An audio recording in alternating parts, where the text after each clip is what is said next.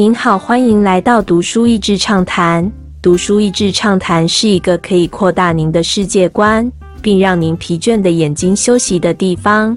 短短三到五分钟的时间，无论是在家中，或是在去某个地方的途中，还是在咖啡厅放松身心，都适合。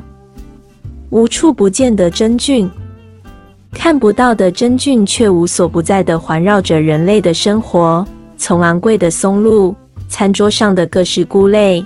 让面包发起，让葡萄汁变成美酒，让牛奶变成乳酪的酵母菌，以及世界上最广泛的用药之一青霉菌，还有一部分人在风靡的麒麟药物迷幻蘑菇，全部都是真菌大家族的成员。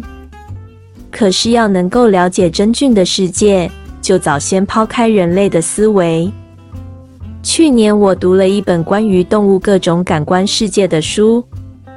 当中介绍许多不同的动物，它们体验这个世界的方式与我们截然不同。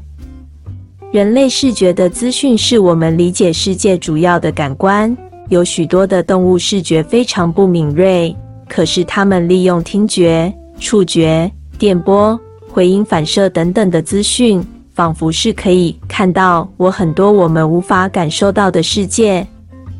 为什么松露必须要靠动物的鼻子在野外搜寻，而不能够人工种植呢？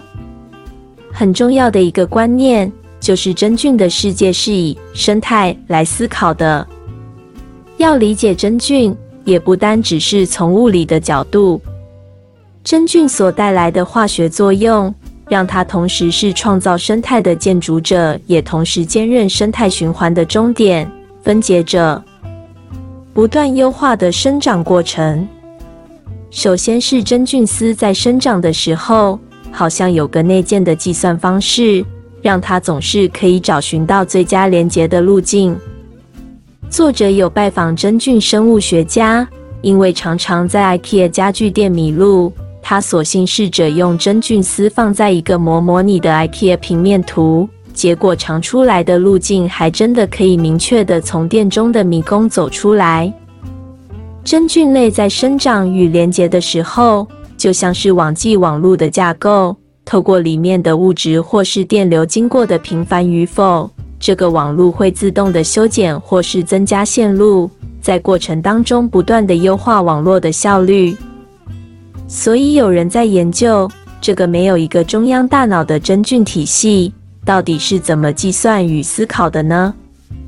现代人工智慧的快速发展，跟神经网络的机器运算有很大的关系。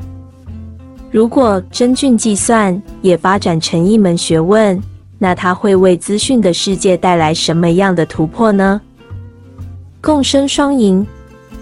另外一个很有趣的真菌特色，就是它与植物之间的关系。真菌与植物的根部有非常密切的互惠关系。一方面，这些植物或是树木让真菌的触及可以更广，而真菌能帮助植物、树木根部吸收到土壤的养分。甚至有一些完全没有办法行光合作用的植物，因真菌的帮助，还是可以生长出来。像是不同种类的幽灵花朵，就是这样活生生的例子。而当科学家研究这两者之间的关系时，发现不同于我们对生物界弱肉强食的一般印象，真菌的网络一定程度的可以协助结肠不断，好像是一个帮助资源分配不均的地方更加平衡。在一些森林的生态系当中，科学家们发现真菌类让不同种类的树木之间营养得到适当的分配。以至于整体的生态可以更加的健康。这样看来，真菌类去建立社群的方式，是不是更值得我们人类学习呢？从真菌看见循环不息，我很喜欢作者在最后一章的思考：真菌类可以创造生态，却又同时是生态系当中的分解者，而这个世界的建造。不往往都是从之前某些崩塌或是毁坏当中截取部分的养分而再度创造出来的新东西吗？建造与毁坏都是生生不息的过程中必然的一环。所以，生命当中一些被拆毁的东西，是不是也表示有重新建造的生命力酝酿在其中呢？